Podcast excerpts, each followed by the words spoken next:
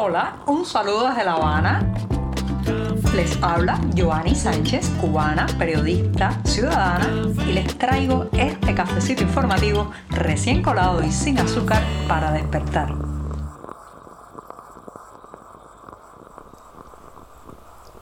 Al miércoles hay que comenzarlo con un buen café, sin una gota de azúcar. En mi caso, ustedes ya le echarán su poquito de azúcar, de miel. Algunos se tomarán un té, un mate u otro tipo de bebida, pero yo estoy aquí con mi cafecito recién servido para después del primer sorbito del día comentarles los temas principales de este 11 de octubre de 2023. Así que voy con este buchito amargo. Este cafecito me da mucha energía informativa para contarles que hay una revista que es, digamos, el símbolo de las revistas cubanas y esa es Bohemia, fundada en el lejanísimo 1908. Se trata de la revista más antigua del país, pero lamentablemente en los últimos años y décadas se ha ido deteriorando cada vez más. Sus apariciones son esporádicas, sus temas cada vez están más diluidos en el oficialismo, en la propaganda y por otro lado, pues la gente ha dejado de esperar que llegue al estanquillo la revista Bohemia, de manera que para muchos cubanos, eh, pues da la impresión de que ya ni siquiera existe esa publicación. Bueno, pues en estos días nos ha dado una sorpresa porque ha publicado a través de su eh, sitio digital un artículo muy franco y muy crítico sobre el éxodo de profesionales en Cuba, como escuchan, con testimonios que reflejan la crudeza de la situación testimonios además eh, ofrecidos con nombre y apellido de estos profesionales, algo que pocas veces la prensa independiente puede lograr porque entre el miedo de la gente que no quiere comprometerse, eh, la ética periodística de no dañar más a una persona que ya está pasando un momento sensible, bueno, pues pocas veces un profesional residente en Cuba habla a cara descubierta con nombre y dos apellidos con los medios no controlados por el Partido Comunista. Bohemia tiene a su favor que es el oficialismo personificado, o más bien la publicación que ahora mismo pues eh, digamos que tiene como toda esta historia tradicional, pero en las últimas décadas muy oficial y ha logrado estos testimonios que son, reitero, de una dureza y de un impacto brutal porque demuestran no solamente el éxodo hacia el extranjero de graduados y diplomados de diferentes especialidades, sino también ese éxodo hacia el sector privado, hacia el sector particular o hacia otro tipo de trabajo eh, que quizás eh, desde el punto de vista digamos, profesional no resulta tan atractivo, pero salarialmente compensa un poco más. No es esto nada que la prensa independiente no haya dicho, señoras y señores. Lo mismo que he contado tantas y tantas veces en este programa y que contamos cada día en las páginas del diario 14 y medio, pero que se haga desde los medios oficiales, que se señale al Estado directamente como principal responsable de este exo. Esto es bastante interesante no sé qué. Parece que el sensor de Bohemia se quedó dormido, dio un pestañazo, miró hacia otro lado ese día pues eh, los periodistas se envalentonaron y lograron colar este reportaje, pero lo cierto es que además de los testimonios tiene cifras abrumadoras. Por ejemplo, asegura que el sector de la salud pública en Cuba perdió a lo largo del año eh, desde el año 2021, cuando se implementó la tenebrosa tarea de ordenamiento, este paquetazo de medidas económicas, pues ha perdido más de 12.000 médicos, más de 3.000 enfermeros y también pues en la educación superior, en las aulas de las universidades se han perdido más de 1.300 profesores.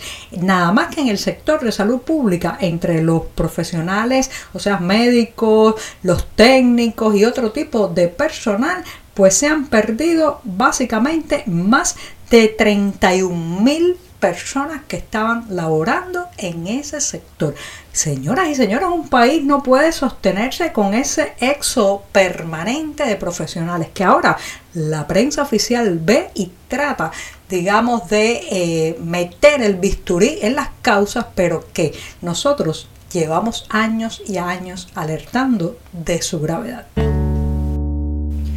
No hay buenas noticias para las autoridades de salud de Cuba porque la ministra, o sea, la ministra también de ese sector en Kenia ha anunciado este miércoles que su gobierno no va a renovar el acuerdo que tenía hasta ahora con la isla para la contratación de médicos cubanos. Este país africano, recuerden, tiene una colaboración médica con Cuba que data desde 2017, incluso hace cuatro años, dos galenos cubanos Herrera y Landy Rodríguez fueron secuestrados en eh, Kenia y bueno, pues hasta el momento en que les hablo no se ha tenido nueva información sobre su paradero ni han podido ser conectados por sus familias o por las autoridades de la isla. Así que en medio de todavía de la zozobra de qué ha pasado con estos médicos cubanos que llevan cuatro largos años secuestrados, pues se anuncia que se corta el acuerdo a través del cual la isla enviaba médicos a Kenia.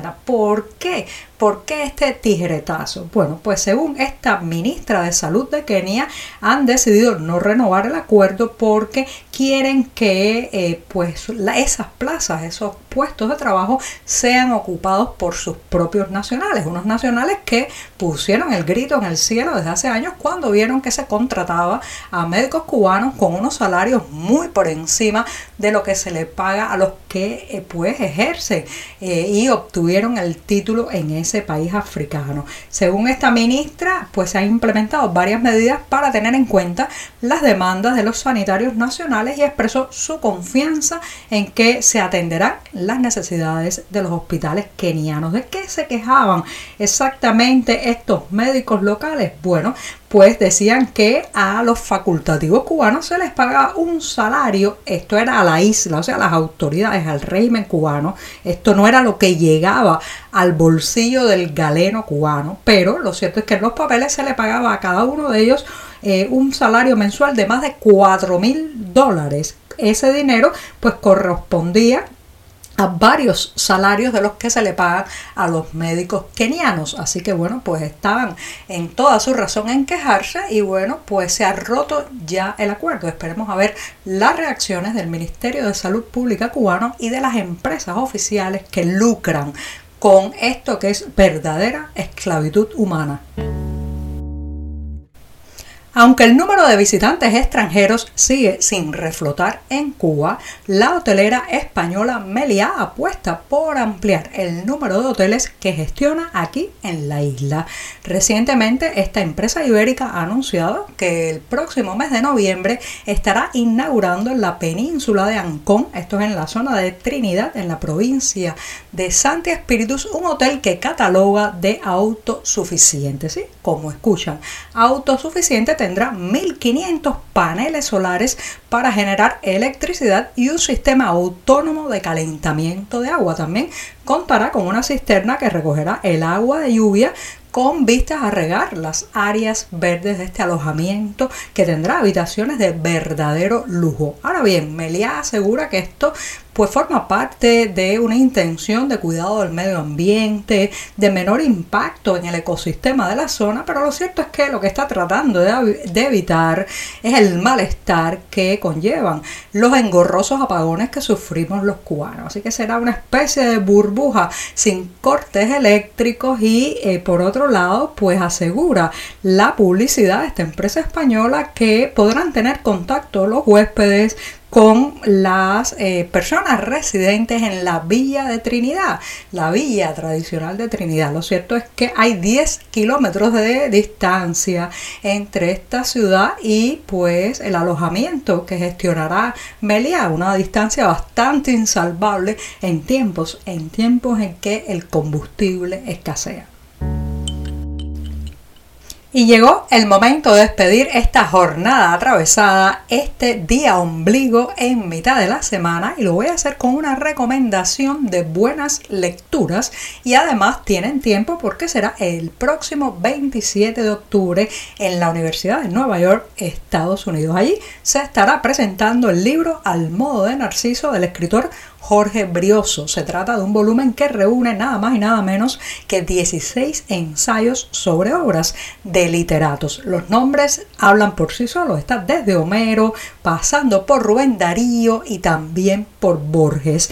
Además se incluyen pues textos que aluden a la obra de artistas visuales y entre ellos fotógrafos, pintores y documentalistas. Así que ya saben, al modo de Narciso el 27 de octubre en la Gran Manzana. Los detalles, como siempre les digo, están en la cartelera del diario digital 14 medio.